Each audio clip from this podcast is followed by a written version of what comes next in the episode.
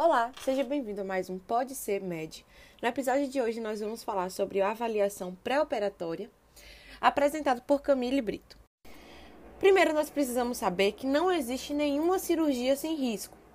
Existe também algo chamado longevidade, que é basicamente o aumento do número de cirurgias, elevado risco de complicações. Então, quanto mais cirurgias a pessoa tem, fez, mais risco é, de complicações ela possui. Os principais fatores que a gente precisa saber: condição do paciente, cirurgia em idoso, porque eles possuem baixa reserva fisiológica, são mais perigosos. Local e tipo de intervenção proposta, o local onde a cirurgia será realizada e o tipo de cirurgia e o tipo de anestesia. Apesar de que é, elas, mesmo sendo mais invasivas, a anestesia geral ela é indicada para pacientes de alto risco, é, porque é, há um maior domínio das funções fisiológicas pelo anestesista. Quais são os objetivos da avaliação pré-operatória? Eu sempre me perguntei isso, mas basicamente o objetivo é determinar o risco do procedimento proposto e minimizar riscos desconhecidos, a partir de identificação de comorbidades desconhecidas ou fatores de risco, otimizando condições medicinais é, no pré-operatório e a comunicação efetiva entre especialidades médicas envolvidas. Por exemplo, se um paciente que precisa realizar um exame é, e aí ele é idoso e aí ele para que ele consiga realizar esse exame ele precisa fazer uma anestesia mas para fazer anestesia, para que ele seja anestesiado no momento do exame, ele precisa realizar outros exames complementares para saber se ele pode ser anestesiado. E aí ele vai e realiza alguns exames pré-operatórios, né? E ele descobre que ele tem um problema sério, vamos supor, cardíaco. Então ele não vai poder realizar o, o, o exame porque ele descobriu que ele tem uma alteração cardiovascular e isso pode ser um risco gravíssimo. Então, deve ser levado em consideração os riscos, é, os possíveis riscos à vida do paciente e se realmente é uma necessidade extrema de realizar aquele procedimento ou se é um, um exame e um procedimento em que pode ser realizado posteriormente após o tratamento de outras comorbidades. Beleza, mas Camille, quais são os pontos para avaliação pré-operatória? Basicamente, uma consulta inicial. O médico ele vai realizar uma anamnese, uma história clínica para saber o sexo, idade, identificação dos fatores de risco do paciente, já doenças coexistentes, doenças associadas, tipos de cirurgia, medicamentos em uso. Depois ele vai realizar um exame físico bem detalhado e ele vai encaminhar para uma avaliação mais especializada, ou seja, ele vai encaminhar para os, os médicos, é, respectivos médicos, onde teve achado no exame físico na anamnese, para identificar suspeitas e otimizar doenças prévias. E tudo isso vai ser basicamente identificar comorbidades e alergias e definir necessidade de exames complementares, estabelecer diagnósticos e propor um tratamento cirúrgico. Também deve aplicar um termo de consentimento livre e esclarecido e estabelecer um, um vínculo médico-paciente-família. Então, todo esse processo é muito importante. Vai lá no médico, vai fazer uma consulta inicial, vai realizar uma anamnese bem detalhada, um exame físico bem detalhado achou alguma coisa no exame físico e na anamnese, vamos para a avaliação especializada. Na avaliação especializada, vamos, é, vamos identificar suspeitas. Identificou suspeita, vai para exame complementar. Fez exame complementar, viu ali se teve alteração, se não teve alteração e vai identificar possíveis comorbidades, possíveis alergias que esse paciente pode ter como fatores de risco para esse procedimento. E isso tudo vai levar, né? É uma cadeia em que a gente vai, ó, ligando os pontos, né? Para a gente conseguir fazer com que essa, essa avaliação pré-operatória desse paciente seja mais específica para ele possível. Agora nós vamos falar sobre exames pré-operatórios. Nos exames pré-operatórios, a gente vai avaliar alguns sistemas. Mas o primeiro sistema que a gente vai falar é o cardiovascular. Então, a cirurgia que não é cirurgia cardíaca. Nem toda cirurgia não cardíaca, como de pequeno ou médio porte, em pacientes jovens, a gente necessita realizar um exame complementar.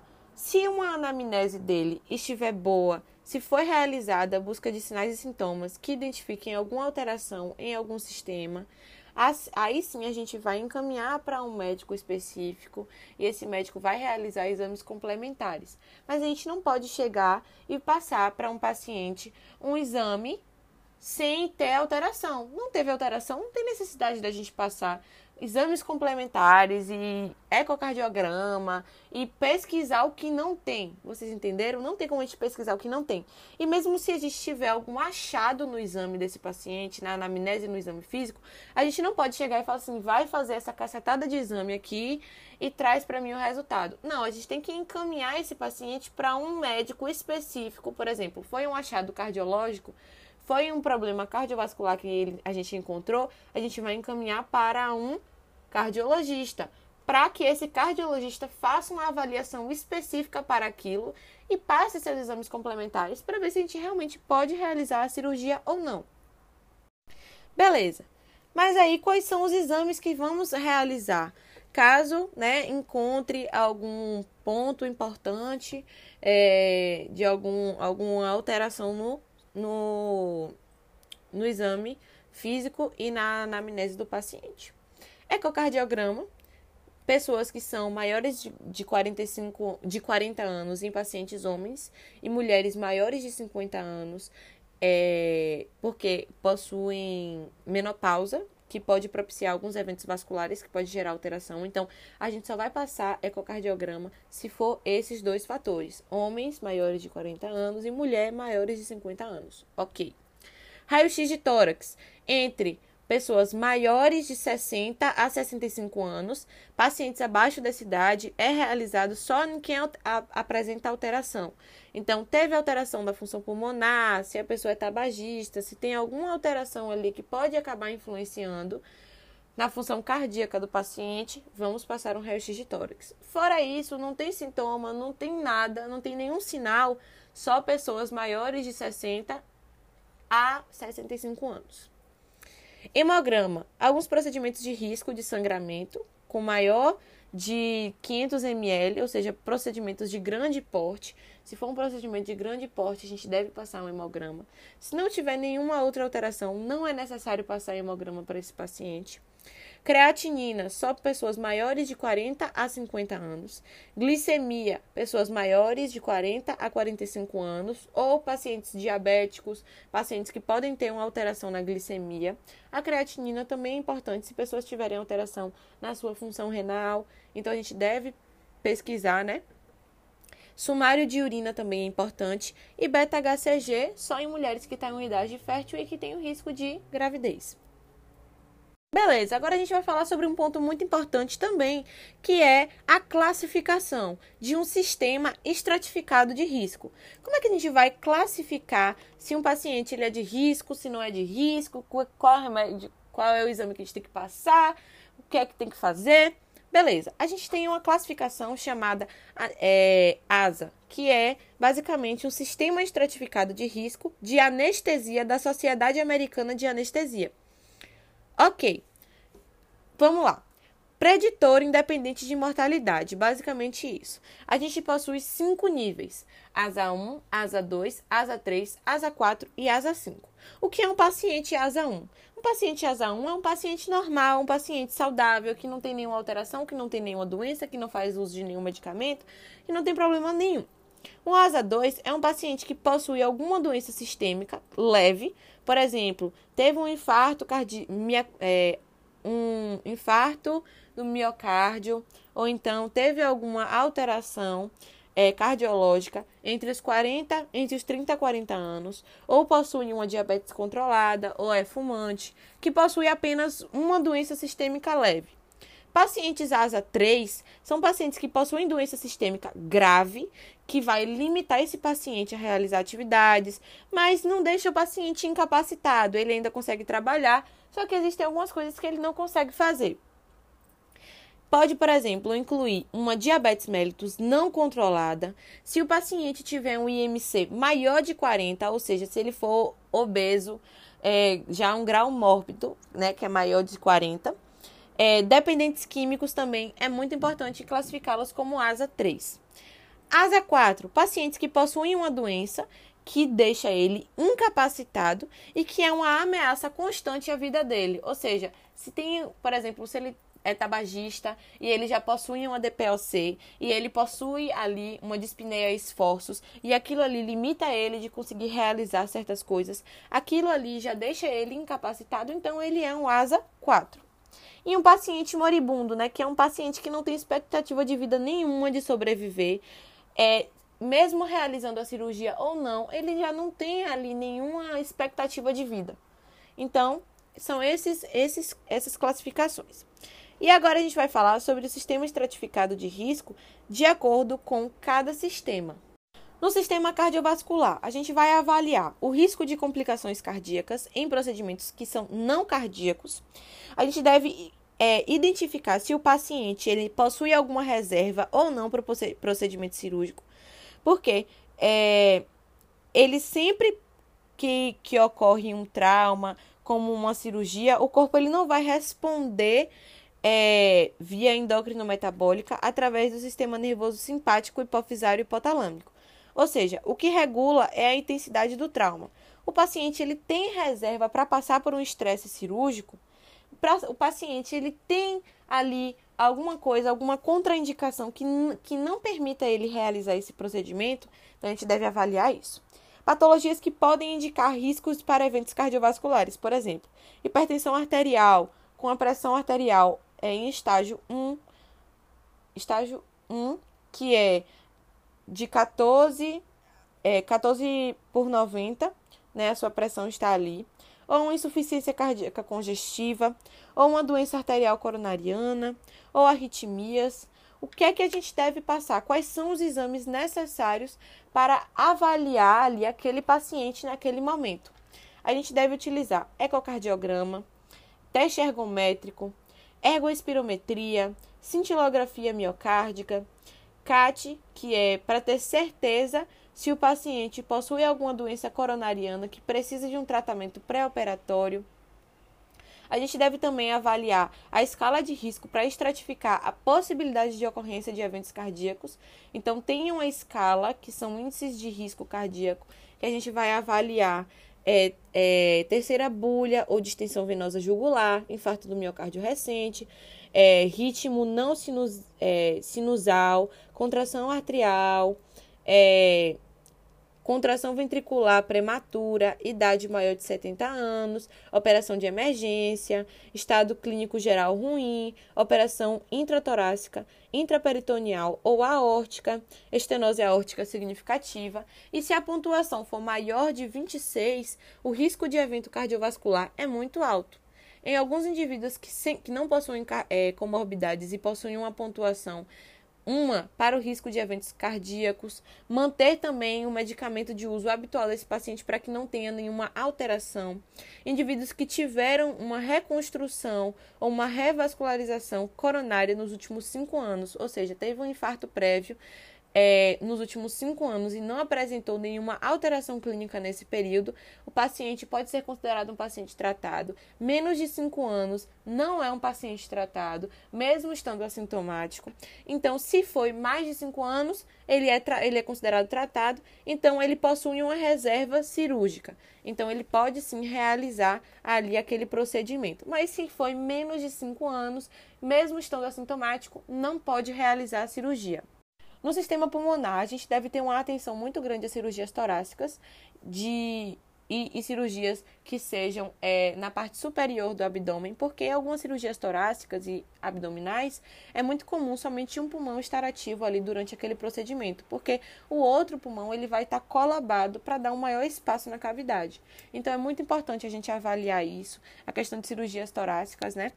É, também tem a indicação de, vamos supor, se o paciente ele tem uma idade maior de 60 anos, possui uma doença pulmonar de base, fumantes, é, com sintomas pulmonares, é um fator muito importante para a gente avaliar se realmente é necessário aquele aquele procedimento e encaminhá-lo para um tratamento. A questão de avaliação, quando tiver quando tiver, quando for uma cirurgia abdominal e quando for uma cirurgia torácica, a gente tem que realizar uma, um raio-x de tórax, tem que também realizar uma espirometria, a gente tem que avaliar a capacidade vital forçada e a capacidade de difusão do monóxido de carbono. Então, a gente tem que averiguar existência de lesão, de efizema, de consolidação de é, integridade do parênquima pulmonar, nódulo de vidro mediastino, espirometria. Tudo isso é uma avaliação né, direta da função pulmonar. Já os fatores gerais de complicação, idade avançada, nível de albumina, que pode indicar uma desnutrição, obesidade, que aumenta o, é, o aumento do peso da, da caixa torácica, ela pode dificultar a expansibilidade da caixa torácica do paciente, é, perda de peso, e como eu falei, já a obesidade né, é um fator de risco, de complicação.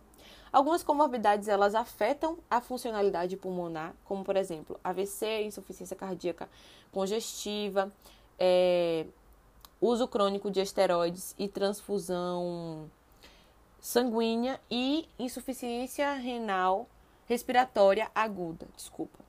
Fatores pulmonares, é, DPOC, tabagismo, produção de escarro, pneumonia, dispneia, apneia obstrutiva do sono, todos esses são fatores pulmonares que devem ser levados em consideração na avaliação de risco do paciente.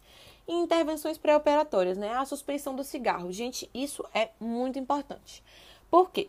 É, se a gente conseguir realizar ali a suspensão do cigarro naquele paciente, existem três, três cenários, digamos assim, para o paciente tabagista. Se o paciente consegue suspender o cigarro oito semanas antes da cirurgia, dois, se o paciente ele para de fumar dentro das oito semanas antes, ou três, se o paciente não para de fumar. O paciente que interrompe o cigarro é, oito semanas antes, ele possui um prognóstico muito pior do que os pacientes que não interrompem o consumo de cigarro. Oxe, mas como assim? Mesmo se ele suspender o cigarro, oito semanas antes da cirurgia, ele ainda ele é, tem mais risco do que se ele continuar fumando? Sim, por quê? Porque o tabaco ele diminui a produção de secreção lubrificante do, do da, do sistema respiratório. Então, ele vai pro, provocar uma tosse seca.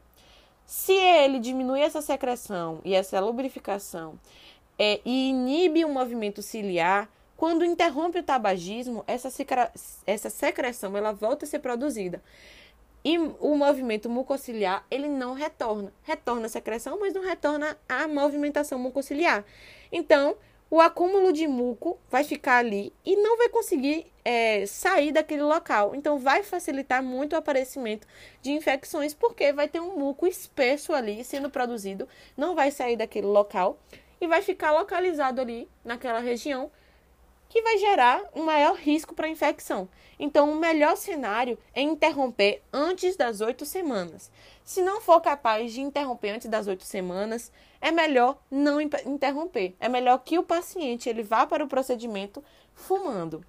Sistema renal. O sistema renal, a gente deve identificar transtornos cardiovasculares, transtornos circulares, hematológicos, metabólicos secundários e disfunção renal.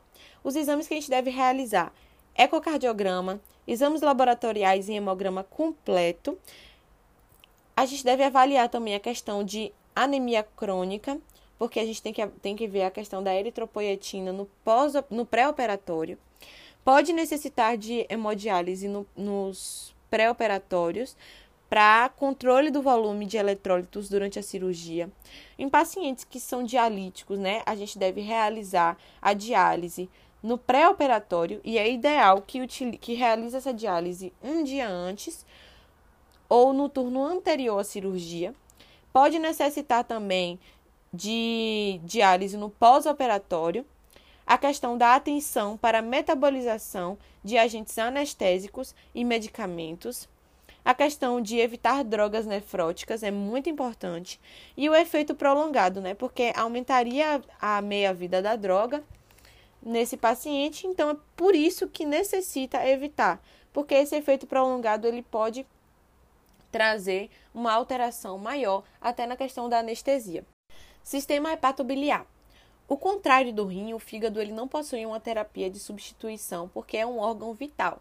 Então tem a questão da hepatopatia crônica que deve ser avaliada, o custo-benefício da cirurgia e não deve submeter o paciente a esse se deve ou não submeter o paciente a esse tipo de procedimento.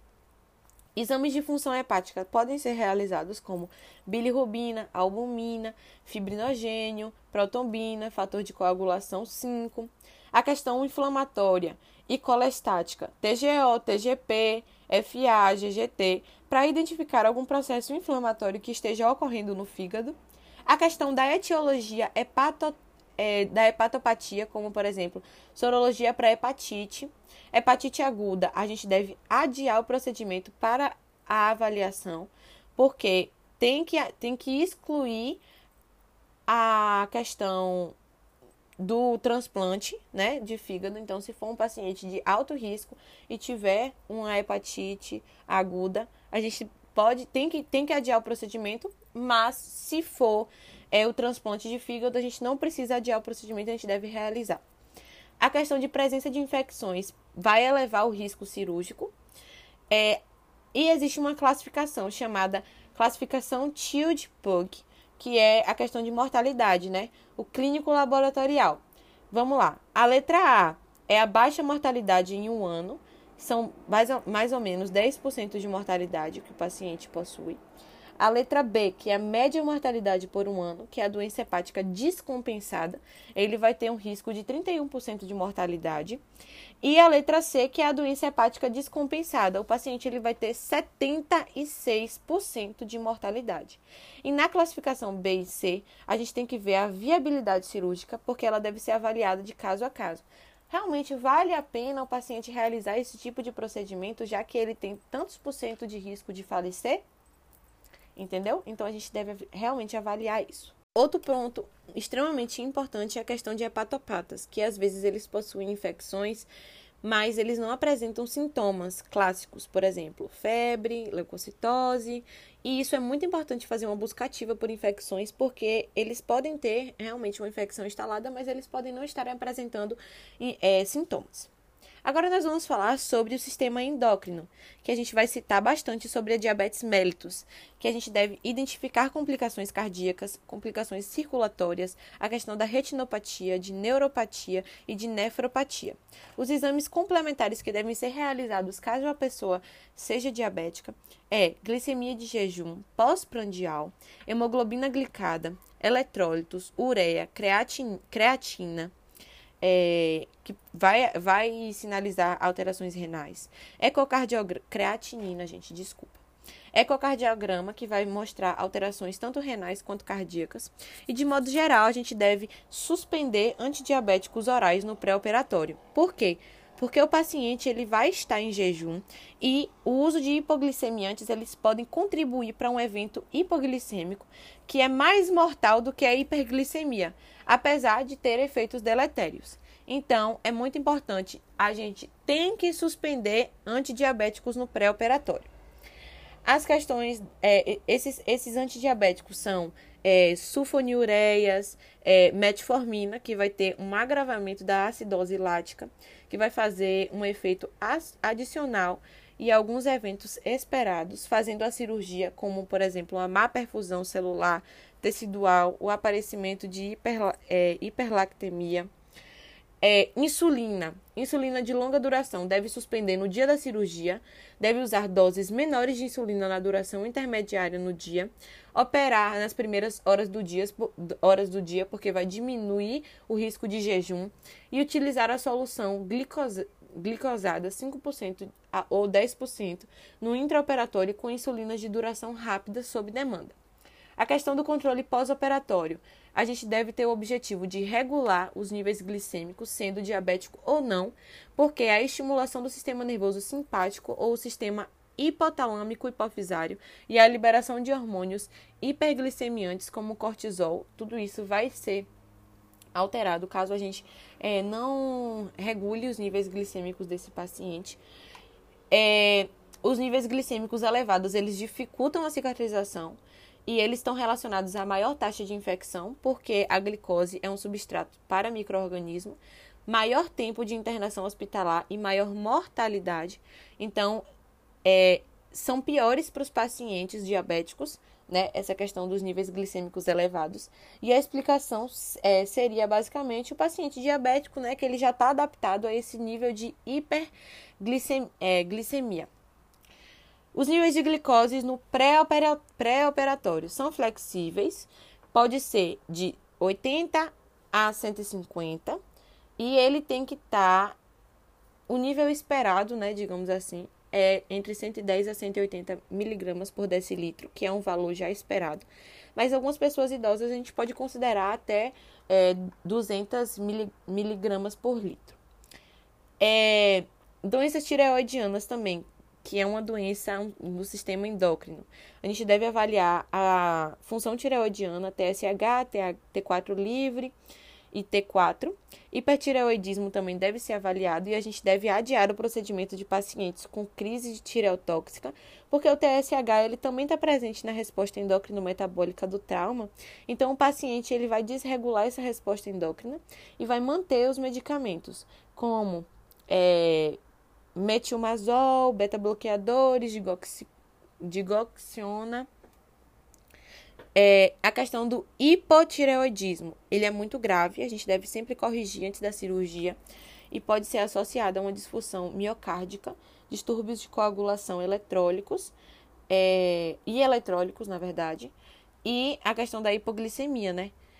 Quando a gente deve manter a, os hormônios tireoidianos em caso de reposição e o uso crônico exógeno de corticosteroides é a suspensão do eixo hipotálamo hipofisário.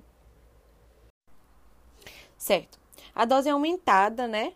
Ela para mimetizar a curva fisiológica do cortisol, é, os procedimentos maiores eles precisam ter altas taxas de cortisol é para adequar a resposta do organismo, ou seja, precisa estar entre 100 a 150 miligramas por dia. É, os procedimentos pequenos porte precisa estar entre 50 a 75 miligramas por dia de hidrocortisona. É, por dois a três primeiros dias no pós-operatório não, precisa, não, não, há, não há complicações. E os procedimentos ambulatoriais, por exemplo, lesões cutâneas, não precisa ter acréscimo de dose. No sistema imunológico, os pacientes com imunossupressão possuem maior risco de complicação da ferida é, operatória e infecção, por exemplo, HIV, a gente deve manter a imunossupressão dele e devem avaliar de caso a caso. E no sistema hematológico, né, que é, anemia, por exemplo, é uma anormalidade labora laboratorial mais frequente no pré-operatório, como por exemplo anemias ferroprivas. É, os exames complementares, quando a gente tem a desconfiança, é hemograma completo, reticulócitos, perfil de ferro, ferro sérico, capacidade total de ligação de ferro, ferritina, ácido fólico e vitamina B12. O tratamento deve ser pré-operatório. A transfusão sanguínea, em geral, são escolhas, por exemplo, tem, tem, tem escolhas pessoais, como, por exemplo, as testemunhas de Jeová, que eles escolhem não ter a transfusão sanguínea, mas são necessários, não são necessários mesmo em procedimentos de grande porte, essa questão de transfusão. Tem a questão da coagulação também, que é uma avaliação histórico pessoal ou familiar de sangramentos é, anormais, como por exemplo sangramento gengival, escovar os dentes, ferimento que para de sangrar. Tudo isso, existem algumas doenças de base que podem interferir nas enzimas que são responsáveis pela coagulação é, em pessoas hepatopatas e pacientes com hipertensão portal, que vai depender do porte, da urgência da, da doença de base para a transfusão então, essa questão da coagulação é muito importante a gente pesquisar, porque às vezes o paciente ele precisa utilizar algum anticoagulante. É, o preparo pré-operatório, as transfusões de plaqueta, quando menor de 50 mil no procedimento, é, quando o risco de suspensão, uso de anticoagulantes, quando tem risco de suspensão de anticoagulante é muito alto, deve lançar a mão do filtro da veia cava como em pacientes com embolia pulmonar, por exemplo, é, menos de duas semanas para se evitar eventos tromboembólicos. Aí a gente vem falando sobre o Vafarin, que deve suspender no pré-operatório até o, o NIR deles ser de 1,5. A heparina não fracionada, que é de 6 horas antes da cirurgia, deve ser é, suspendida. E a profilaxia para tromboembolismo venoso é, são protocolos institucionais.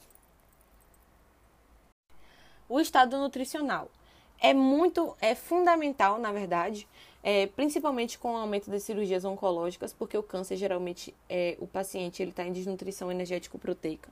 Então, na presença de risco, o paciente ele deve ser submetido a um estratificado nutricional mais detalhado para avaliar a necessidade da terapia nutricional do paciente. Na mesma, é, na maioria, os pacientes oncológicos, né? É importante ressaltar que, por se tratar, na maioria de pacientes oncológicos, como eu falei, a gente não deve postergar a cirurgia é, na espera de que o paciente se recupere do seu estado nutricional prévio, porque o câncer, né, a gente não sabe, a, a qualquer momento o paciente ele pode ter uma complicação gravíssima ali. Então, é importante a gente realizar ali a cirurgia. A terapia nutricional do pré-operatório é otimizar a parte nutricional para que o paciente ele desenvolva a parte é, nutricional para dar uma melhor resposta imunológica para o estresse que a cirurgia irá proporcionar. E o objetivo não é o ganho de peso nem o ganho de massa, é só nutrir aquele paciente. E tem uma duração de 10 a 14 dias. Algumas avaliações complementares, como por exemplo o nível de albumina, caquexia, dentição pobre, ascite, edema periférico ou linfo, linfocit citometria, que mede as reservas imunológicas momentâneas daquele paciente. O suporte nutricional, todos incapazes de utilizar a dieta normal, de 5 a 10% antes da cirurgia. A via preferencial é nasoenteral, mas é, se for inviabilizada, utilizar a via parenteral ou ambos. E a desnutrição grave é a nutrição parenteral no pré-operatório por 7 a 10 dias e a redução de 30 a 40% dos índices de complicação. Antibiótico profilaxia. A maioria dos hospitais, eles já possuem um CCH, que é basicamente um departamento responsável pelo controle de infecções de hospitalar. Só que existem também alguns protocolos particulares que o Ministério da Saúde é, ou particulares ou do Ministério da Saúde que realizam essa anti, antibiótico profilaxia.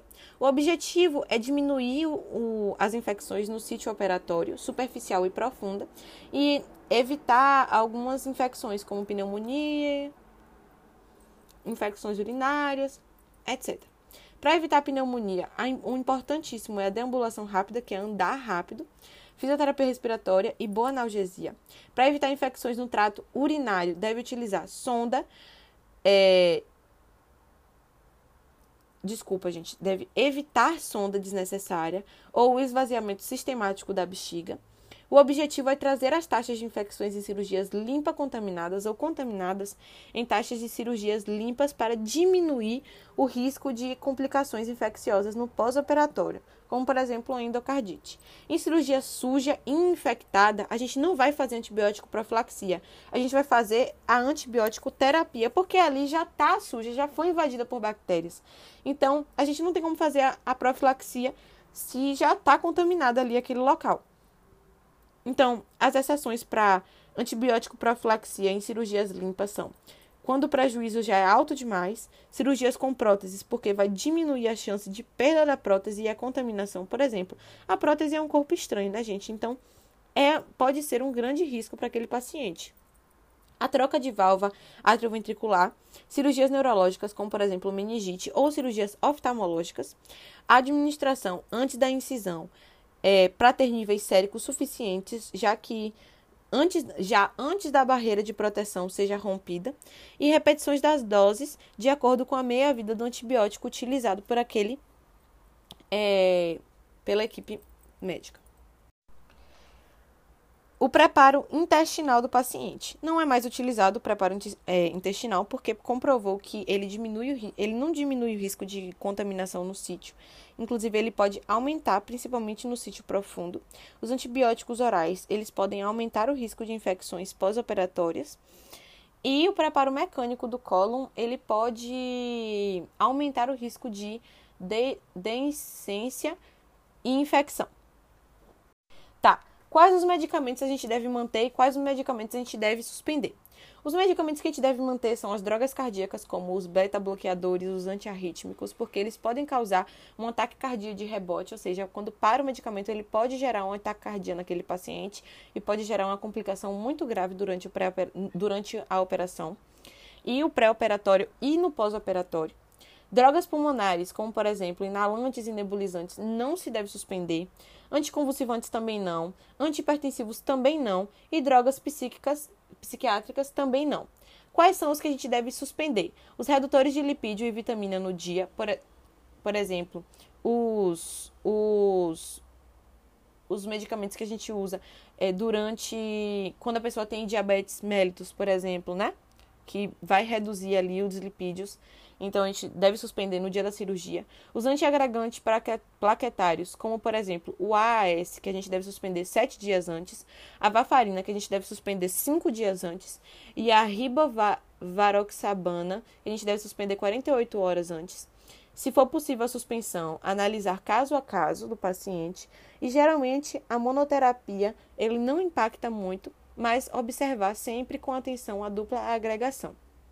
A questão do AINE um dia antes, principalmente em pacientes com, é, pacientes com mais de 60 anos e com comorbidades, pois pode desencadear uma insuficiência renal aguda, estrogênio quatro semanas antes da cirurgia e medicamentos naturais um a sete dias antes.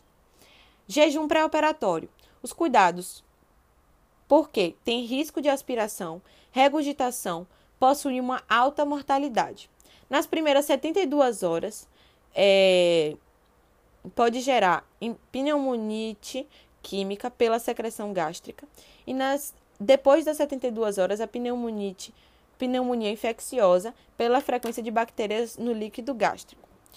Sólidos e leite com alto teor de gordura lentificam o esvaziamento gástrico entre 6 a 8 horas, então é sempre bom, é sempre importante solicitar é, líquidos claros, como águas, chás, gelatinas, porque eles são digeridos em apenas duas horas. E a consulta pré-anestésica, né, que vai ser uma orientação quanto ao jejum pré-operatório daquele paciente, a avaliação das vias aéreas difícil, por exemplo, vai preparar ali um cenário caótico, é, a medicação sedativa pré-anestésica, a revisão das medicações de uso habitual de alergia, que vai ser a necessidade de utilização e suspensão ou ou aumentar a dose e considerar a reserva de, de hemodericador, que é a tipagem, derivador, desculpa, e considerar também a reserva da unidade fechada, que é a UTI.